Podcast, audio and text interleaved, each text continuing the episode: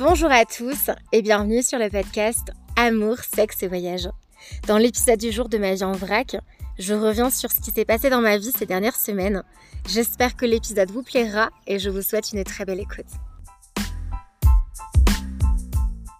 Donc euh, pour les personnes qui ne sont pas au courant, j'habite en Nouvelle-Zélande depuis 4 ans, donc c'est littéralement le bout du monde.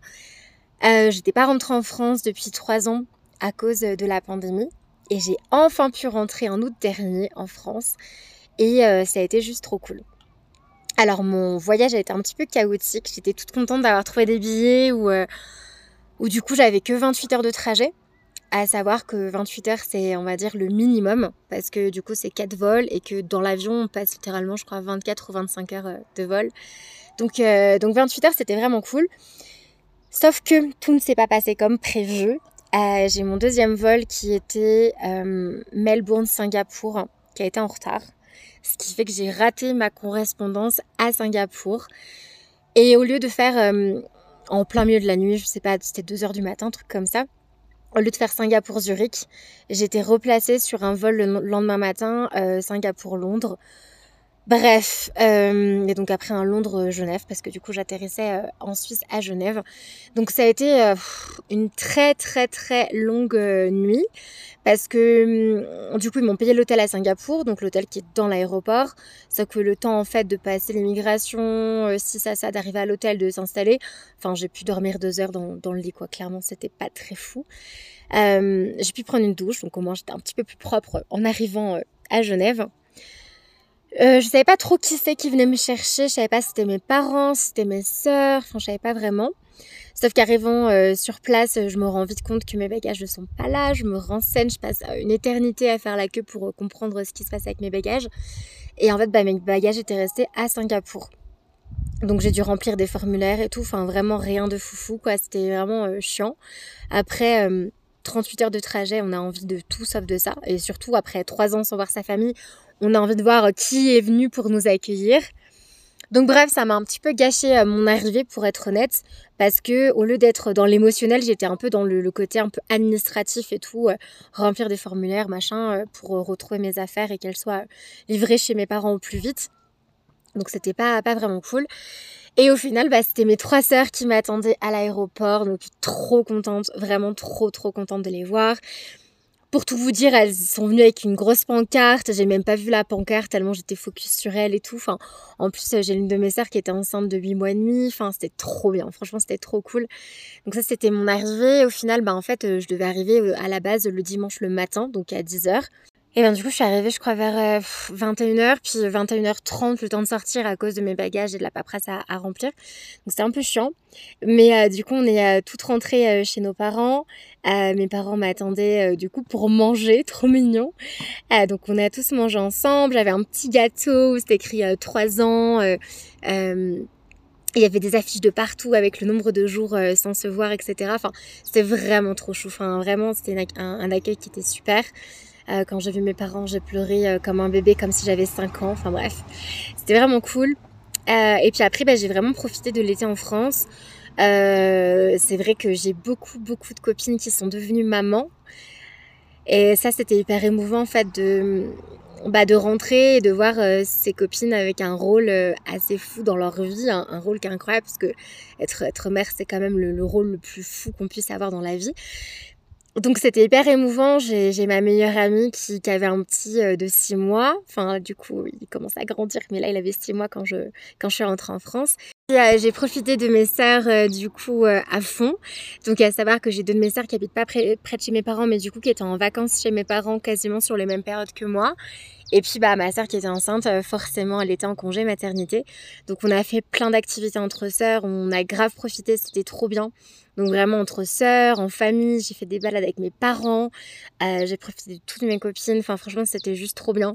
J'ai réussi à voir tout le monde plusieurs fois pour des moments de qualité, donc c'était trop bien. Et c'est vrai que on va dire qu'après euh, trois ans, euh, et enfin ça fait trois ans que j'étais pas rentrée, mais ça fait six ans que j'habite plus en France, bah c'est vrai qu'au bout d'un moment on fait quand même un gros tri dans ses amitiés.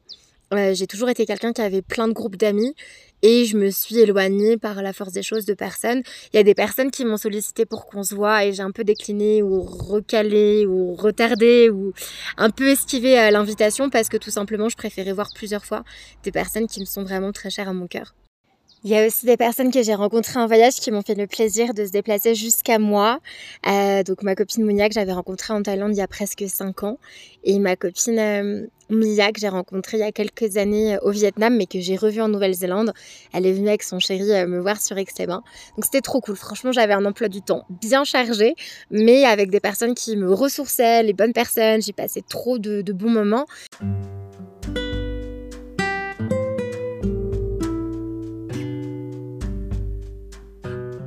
Et euh, le moment euh, assez magique pour moi, ça a été du coup euh, forcément l'accouchement de ma sœur, parce que ma sœur a accouché quand j'étais en France. Et de pouvoir aller la voir avec son petit nourrisson dans les bras à la maternité, c'est quelque chose que j'avais pas pu faire du coup pour ma première petite nièce, parce que j'étais en Nouvelle-Zélande et c'était juste magique de pouvoir vivre ça. Ensuite, le 25 septembre, j'avais mon vol pour, pour partir à Lima. Donc Lima, c'est la capitale du Pérou. Au moment où je suis partie, donc euh, ça faisait déjà euh, six semaines que j'étais à distance de mon chéri. Alors c'est marrant parce que toutes mes copines en France, euh, chaque semaine me posaient la question ça va, il te manque pas trop et tout. Et c'est vrai que avec mon mec, on gère grave bien la distance. Bon là pour le coup, en tout, on a été séparés deux mois. On a déjà fait pire que ça, on a déjà fait trois mois et demi l'un sans l'autre. Mais en fait, puisqu'on a vraiment aucune, mais aucune dépendance émotionnelle l'un à l'autre, et ben en fait on vit la distance euh, bah, très bien quoi. Enfin c'est comme je peux être à distance de mes très bonnes amies sur euh, du long terme, je sais que ça changera pas la relation. Bah avec mon mec c'est un peu pareil en fait.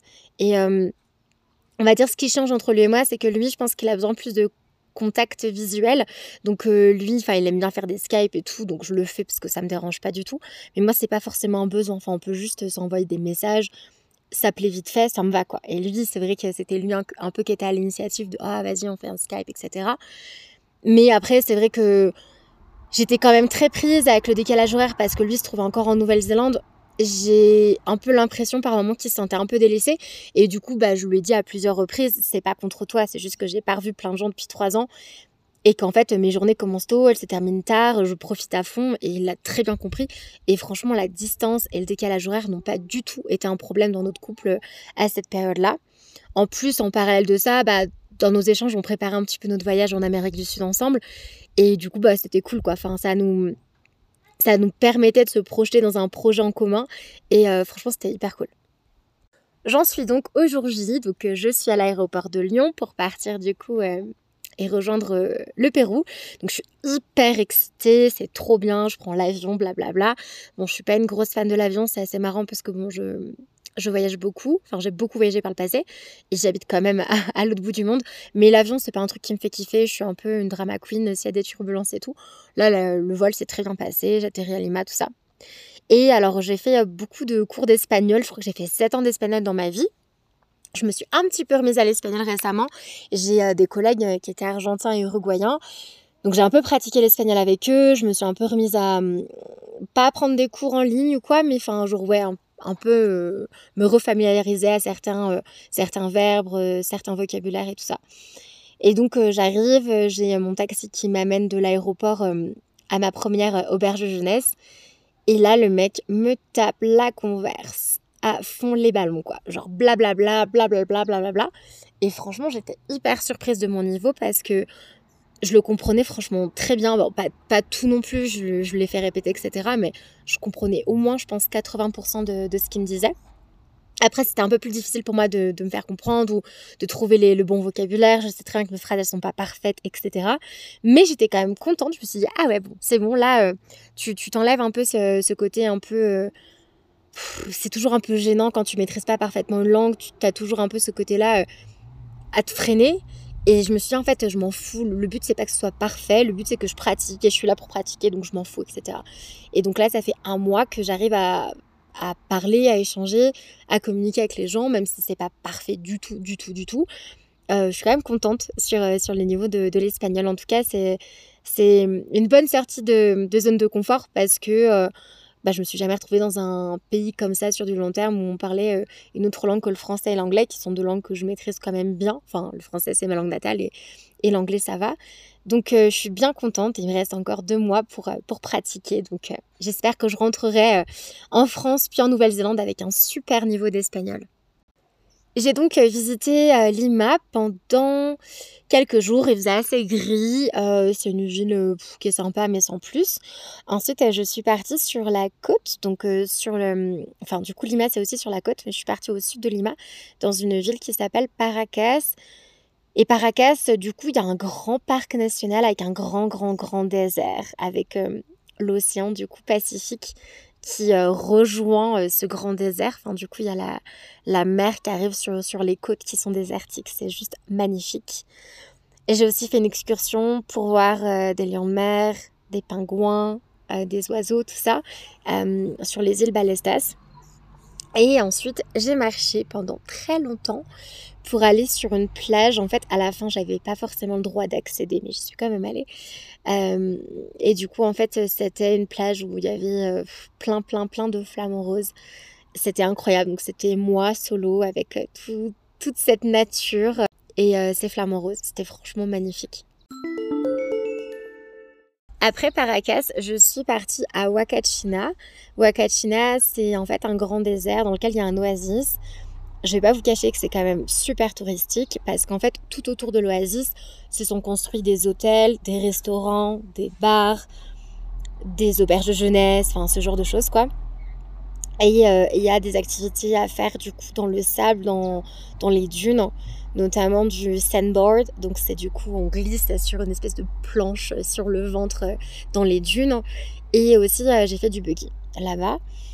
Et euh, c'était vraiment cool, franchement c'était vraiment très très chouette. Ensuite je suis descendue à Arequipa. Donc Arequipa, c'est une, ville qui est super sympa.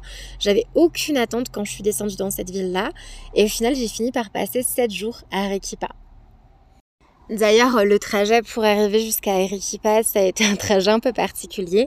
En fait, euh, il y a une fille que j'avais rencontrée à Paracas, euh, une Française qui s'appelle Justine, qui m'a rejoint du coup euh, pour prendre le bus. On a pris le même bus pour descendre sur Arequipa. Et en fait, heureusement qu'elle était là. Parce que, donc, elle me rejoint. Donc, elle me rejoint à Wakachina. Et on se rejoint pour le dîner. Et euh, je, la, je la retrouve et je lui dis écoute, je me sens vraiment pas bien, je me sens malade, je me sens brassée, donc euh, je t'accompagne pour manger, mais moi je vais pas manger quoi. Ce qui ne me ressemble pas du tout. Et j'avais un mal de tête, j'étais vraiment pas bien, j'étais super brassée. On finit par euh, quitter le restaurant là où elle a mangé. On part prendre un tuk-tuk pour rejoindre du coup la, la station de bus. Et dans le tuk-tuk, je fermais les yeux, j'étais pas bien. Puis j'étais super gênée parce que Justine, je l'avais rencontrée à Paracas, on avait parlé, mais pas non plus trop. Et là, je me suis dit, mais la meuf, enfin, elle me rejoint et elle doit se dire, mais c'est quoi cette nana? Elle a rien à dire, elle est pas intéressante et tout. Et donc, j'arrêtais pas de lui dire, je suis désolée, je te jure, d'habitude, je suis bavarde, mais là, juste, je suis au bout de ma vie, quoi.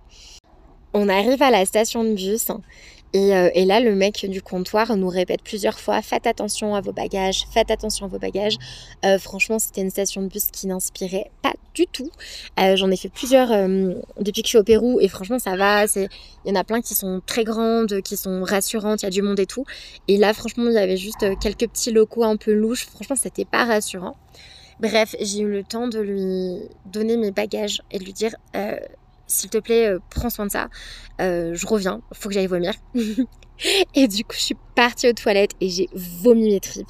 J'étais mais au bout de ma vie. Genre, j'étais vraiment mais tellement mal.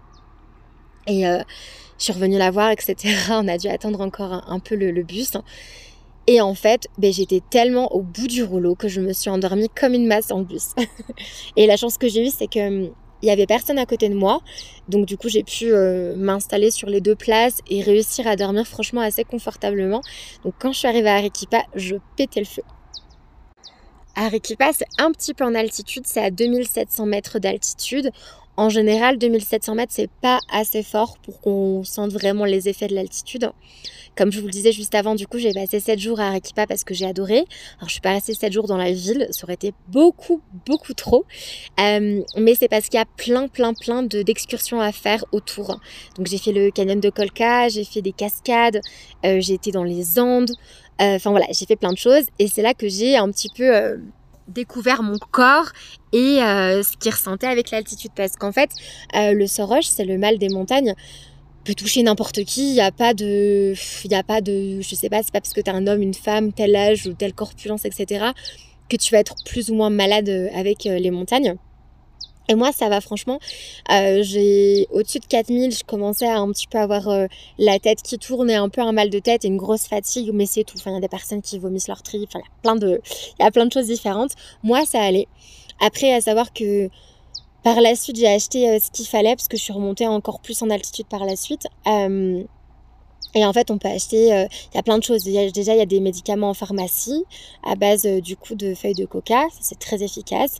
Après, il y a euh, des bonbons avec du coca, du munya qui, qui, est une plante énergisante. Il y a aussi agua de Florida, c'est une espèce de un petit liquide un peu qui sent l'alcool et les fleurs, c'est assez fort, ça sent super bon qu'on se met en fait au creux des paumes et qu'on sniffe. Et ça, ça fait du bien aussi pour le mal des montagnes. Enfin voilà, il y a plein de choses. Il y a aussi euh, les feuilles de coca qu'on peut tout simplement bah, mâcher. Le thé, euh, les matés, un cas ou au coca, etc. Donc ça va. Je veux dire, euh, j'avais de quoi faire aussi pour m'aider avec l'altitude. À Arequipa, j'ai fait une rencontre assez marrante. En fait, je marche dans la rue comme ça, il y avait un mec euh, qui avait un petit micro, euh, vous savez, les micro-micro-trottoirs euh, dans, dans, une petite ruelle. Moi, je passe à côté avec mes écouteurs, j'écoute un podcast et il commence à m'interpeller, à me demander ma nationalité. Et il m'explique qu'il est TikToker slash Instagrammeur et qu'il fait des vidéos humoristiques et il me propose du coup de participer. Et je dis pas, ouais, why not? Enfin, En fait, je connaissais rien de, de cette personne-là. Mais je sais pas ce qui dégageait, genre c'est son énergie et tout, genre ça m'inspirait. Donc je me suis dit, bon allez, pourquoi pas? Donc je me suis retrouvée dans un bar avec lui et deux de ses potes à euh, tenir deux heures et demie de conversation en espagnol. Donc franchement, j'étais trop heureuse et fière de moi. Et puis on a fait euh, ces petites euh, vidéos, ces petites séquences qui durent littéralement quelques, quelques secondes en fait. et c'est juste une prise, il n'y a pas d'entraînement. Enfin voilà, ça a pris vraiment deux secondes et c'était assez drôle.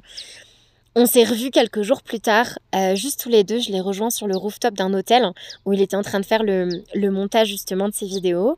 Et euh, il m'a proposé de refaire quelques petites vidéos. Donc c'est ce qu'on a fait.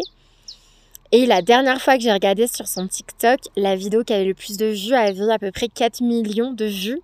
Donc euh, ça m'a fait rire parce que c'était juste improbable que je tombe sur, sur un mec comme ça qui me propose de faire des vidéos. C'était une super expérience. Et c'est un mec vraiment hyper cool. Donc euh, voilà, c'était on va dire une, une chouette euh, rencontre à Arequipa. Donc là, euh, j'en suis à, ce moment-là de, l'histoire dont, je vous parle de mon voyage. J'en suis à entre deux, ouais, on va dire deux bonnes semaines de voyage. Et là, en fait, le décalage horaire est vraiment pas en notre faveur pour mon mec et moi.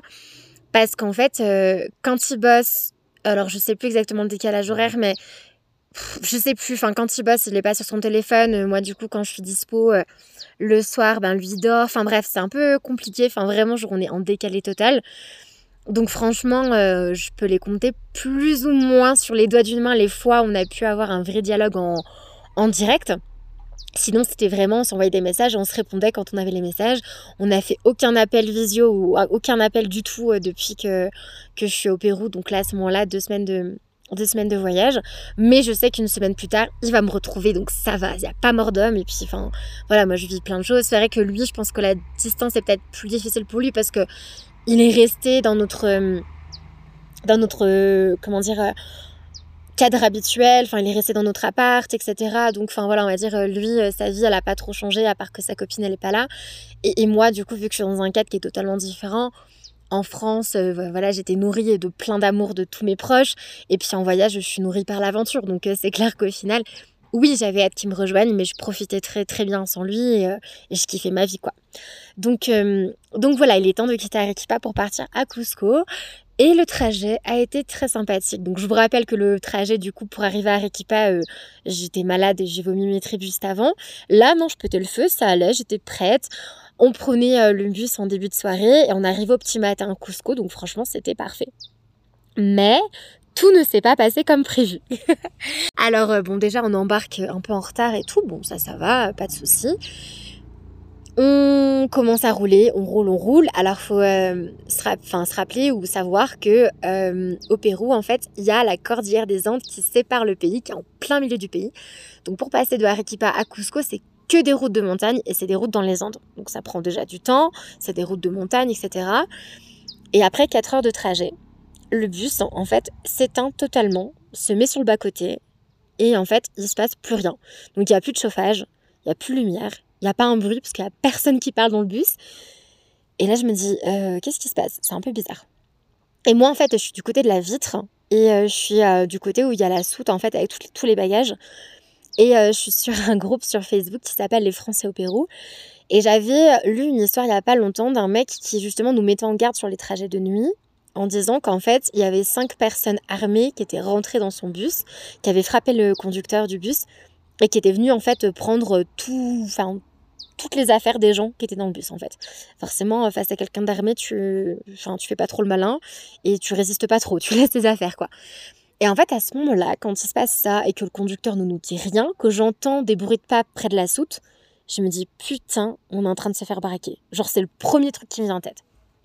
Et donc, du coup, ce que je fais, c'est que je prends mon passeport et mon téléphone que je mets du coup sous mon pantalon, sous mes fesses. Et euh, je, je me dis, bah, en fait, si quelqu'un vient pour me braquer, j'ai un téléphone de secours, donc je fais croire que c'est mon téléphone, donc je le donne. Et euh, le reste, mes sous, tout ça, je m'en fous. Ce qui compte vraiment, c'est mon téléphone et mon passeport. Donc, euh, donc voilà. Et là, il se passe 45 minutes où en fait, il se passe rien. Genre vraiment, pendant bien 30 minutes, je me suis dit, mais qu'est-ce qu'ils font? J'étais convaincue qu'il y avait des gars armés qui avaient arrêté le bus, etc. Euh, mais pourquoi est-ce que le bus n'a plus d'électricité? Pourquoi euh, on est dans le noir total et tout? J'en avais aucune idée. Mais il y avait surtout un silence de mort. Genre, il y avait personne qui parlait. C'était trop bizarre. Jusqu'à ce qu'il y ait nana, je pense qu'elle était péruvienne, qui commence à, s'énerver en, espagnol et qui commence à crier sur le, le conducteur en lui disant Mais qu'est-ce qui se passe et tout On comprend pas, nanana, on a super froid, blablabla. Et en fait, bah, c'est à ce moment-là qu'on comprend ce qui se passe et que le conducteur dit que le bus est tombé en panne, tout simplement, et qu'en fait, on attend un bus qui va venir nous dépanner, mais du coup, qui a 4 heures de route. Donc là, on est dans la nuit totale, il fait super froid. Étant près de la vitre, du coup, je peux vous dire qu'il y avait genre un, paquet de, couches de, de centimètres de givre au plein milieu euh, des Andes, il y a des gens qui commencent à être malades, il y a une nana qui vomit, il y a un mec qui demande des doliprane à tout le monde parce qu'il a super mal à la tête. Enfin voilà, c'était euh, une ambiance, euh, tout ça dans la nuit la plus complète quoi, ou alors à la lumière de nos téléphones. Donc c'était très sympathique. Quatre heures plus tard, donc le bus arrive, donc là il est quoi? 4 heures du matin. Et puis, euh, et puis du coup, le temps de transférer tous les bagages, donc euh, que les conducteurs transfèrent tous les bagages d'un bus à l'autre et tout, on est resté à l'arrêt dans l'autre bus pendant une éternité. Donc au final, au lieu d'arriver à 6h du matin à Cusco, on est arrivé en début d'après-midi. Donc au lieu de 10 heures de trajet, on a mis 17 heures. Donc mon arrivée à Cusco était plutôt bien méritée. Donc j'arrive à Cusco, je, m'installe dans mon auberge, etc. Et, et puis, euh, du coup, bah, je rencontre des gens, tout ça. Je me couche, on va dire, assez tard. Et en fait, euh, depuis que je suis au Pérou, je me réveille super tôt le matin. Parce que le soleil se lève très tôt et que je suis très sensible à la luminosité. Et donc, euh, c'est un peu compliqué parce que je me couche tard, je me réveille tôt. Puis, il y a toujours, quand on dort dans un dortoir, il y a toujours des gens qui vont partir dans la nuit parce que aux alentours de Cusco, c'est un peu comme Arequipa. Il y a plein, plein, plein d'excursions à faire et souvent il y a des départs à 3-4 heures du matin. Donc euh, je passe pas une nuit de fou, sachant que j'avais passé 17 heures dans un bus où j'avais pas vraiment réussi à me reposer euh, voilà, correctement. Donc euh, au petit matin, je me dis ok, je vais aller marcher jusqu'à la guest house que j'ai réservée avec mon mec, parce que là mon chéri me rejoint 4 jours plus tard, ou 5 jours plus tard, donc il me restait 4 nuits en fait. Et je me dis je préfère, tu vois, bah, être tranquille dans, notre petite guest house. Comme ça, je peux me reposer. Et surtout, en fait, j'avais prévu de faire des, des randos et tout, qui allaient me prendre du temps, qui allaient me fatiguer. Et j'avais vraiment envie de me reposer et besoin surtout de me reposer. Donc c'est ce que j'ai fait. J'ai marché, marché jusqu'à la guest house. Franchement, je me suis éloignée au max du quartier touristique parce que je me suis retrouvée au milieu de, franchement, de nulle part. Enfin, de nulle part. Pas dans un quartier des plus rassurants, mais franchement, ça va. J'arrive, c'est une guest house tenue par deux Péruviens qui avaient quand une petite soixantaine, qui étaient adorables. Elisabeth et Alfredo qui parle pas un mot d'anglais, qui parle du coup bah, que espagnol. Lui, euh, sa langue maternelle, c'est le quechua d'ailleurs. Et du coup, bah pareil, nouvel entraînement pour, euh, pour la langue espagnole, pour, euh, pour parler avec eux, etc., pour un peu se présenter. Et c'était trop bien. Et franchement, c'était trop cool. J'avais ma petite chambre euh, au-dessus de leur maison, en fait, avec ma petite salle de bain privée. Donc j'étais vraiment tranquille, j'étais au calme et tout. Et j'avais cette ambiance un peu familiale parce que leur salon était juste au-dessus de, de ma chambre et que je les entendais un peu vivre leur petite vie. Ils étaient hyper gentils. Donc j'ai fait des randos vraiment très belles autour de Cusco. C'était vraiment magnifique j'ai vraiment profité, c'était, c'était vraiment top. Et ensuite, du coup, arrive le moment où mon chéri me rejoint. Donc forcément, ça fait deux mois qu'on ne s'est pas vu, je suis hyper excitée. Donc mon chéri, du coup, a quitté la Nouvelle-Zélande quelques, quelques heures, voire jours plus tôt. Euh, il est parti d'Auckland, il a fait un stop à Santiago au Chili, il a atterri à Lima, il a passé une nuit à Lima, et ensuite il me rejoignait directement à Cusco. Et en fait, j'avais une petite appréhension, c'était pour lui l'altitude. Parce que moi, du coup, précédemment, j'étais euh, Arequipa, qui du coup est à 2700 mètres d'altitude. J'étais montée au-dessus parce que j'avais fait du coup des randos à 4000, 4700 euh, même. Et moi, franchement, ça va, je me suis acclimatée, mon corps réagit bien, je me sens bien. J'ai mes petits bonbons, si jamais ça va pas trop, mes petits bonbons au coca je me dis, lui, il va passer de zéro, parce que du coup, euh, Lima, c'est littéralement ben, genre au bord de la mer, quoi, donc il n'y a pas d'altitude il va passer de Lima à Cusco. Donc il va se prendre 3400 mètres dans la tronche, quoi. Donc j'étais là, ok, ça va être compliqué pour lui. Au final, euh, il se fait attendre parce qu'en fait, son avion euh, Lima-Cusco, c'était une heure. Il a mis deux heures. Donc en fait, moi, j'étais sur euh, FlightAware. C'est un, c'est un site où on peut, on peut suivre un petit peu ben, l'évolution du vol de la personne qui qui est dans le vol. Et en fait, son vol a mis littéralement une heure à atterrir. Il y a une première tentative il y avait trop de vent et en fait au dernier moment ils ont remis les gaz. Donc moi en fait sur, euh, sur l'application je vois qu'il va atterrir. Je suis là ouais trop excitée trop contente et tout. Il restait vraiment pas longtemps avant que je le vois et d'un coup je vois que le vol en fait il repart. Mais sauf qu'en fait il fait des tours et des tours mais vraiment genre pendant une heure je suis sur l'application et je me dis mais qu'est-ce qu'il fait l'avion? Et je vois l'avion partir dans l'autre direction etc je me dis mais qu'est-ce qui se passe quoi? Donc là, franchement, gros moment de stress. Je me dis, mais j'espère que son avion va atterrir, j'espère que j'en sais rien, c'est pas fait dérouter, que je ne sais quoi. Au final, il finit par atterrir.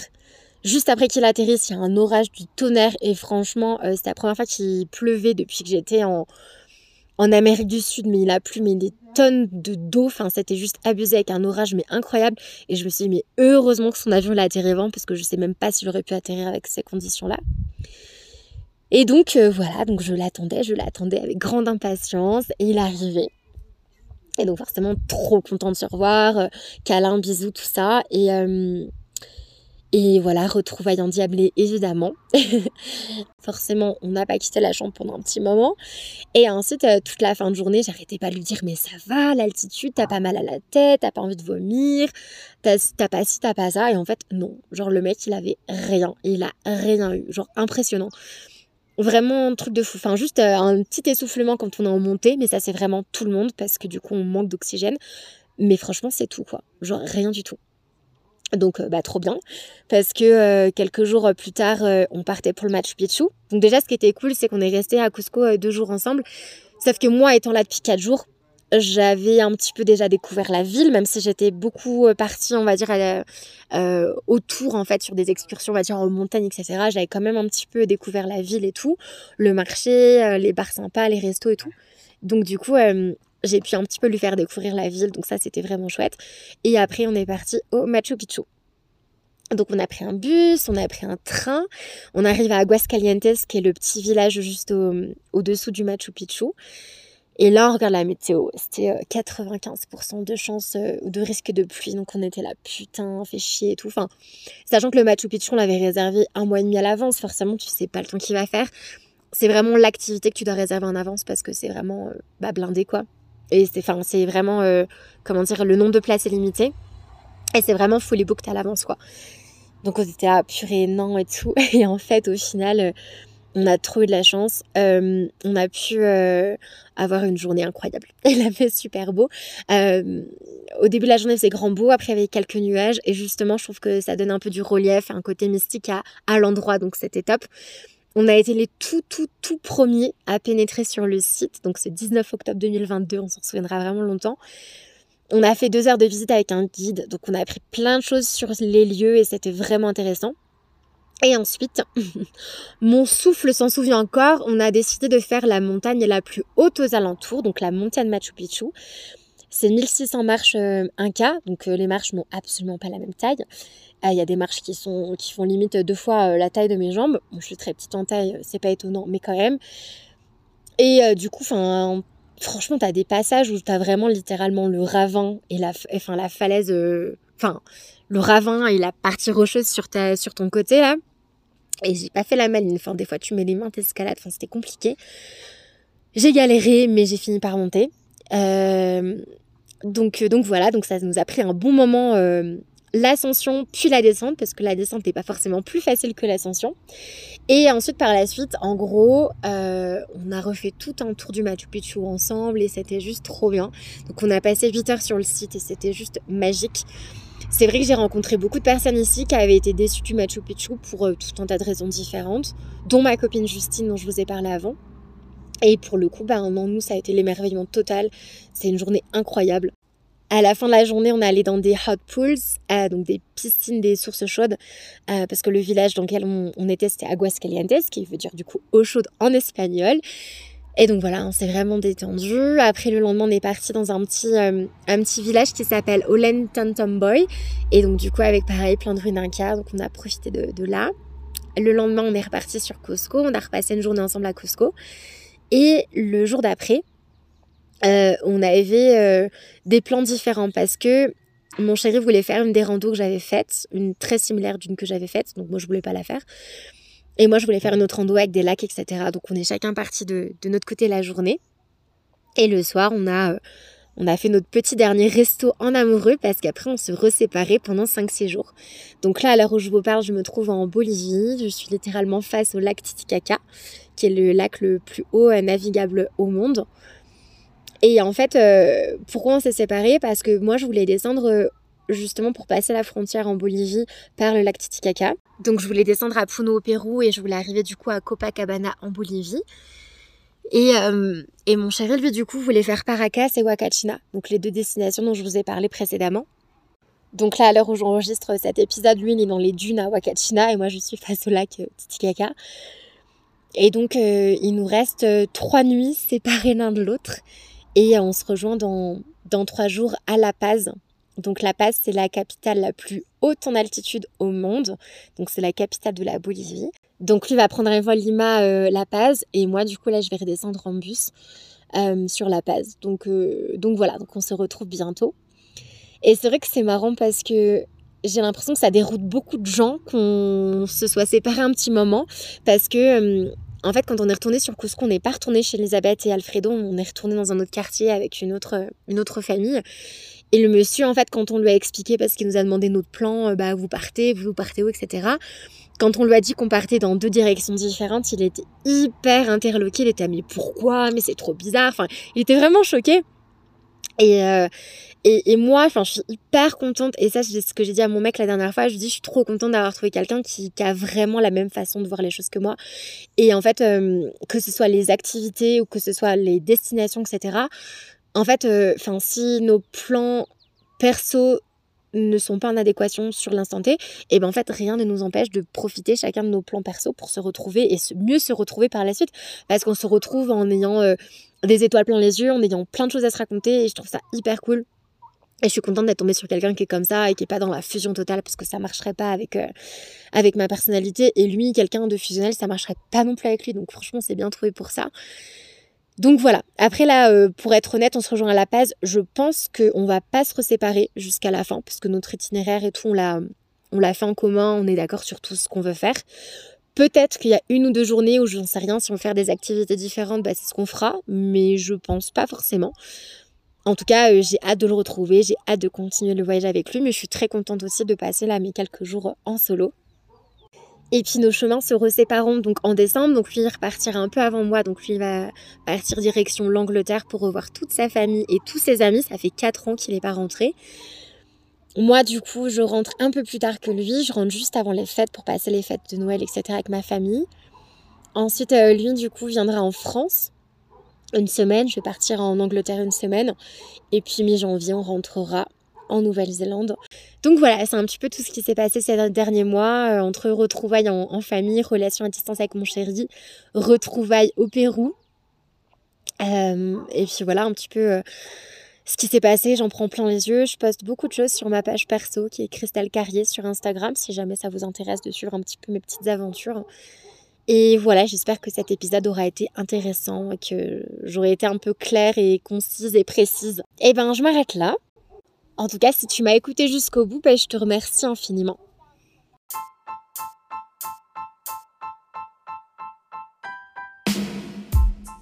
C'est donc la fin de l'épisode du jour. Je vous remercie à nouveau de l'avoir écouté jusqu'au bout. Et je vous retrouve très très vite avec un tout nouvel épisode du podcast dimanche avec un tout nouvel invité à mes côtés. À bientôt.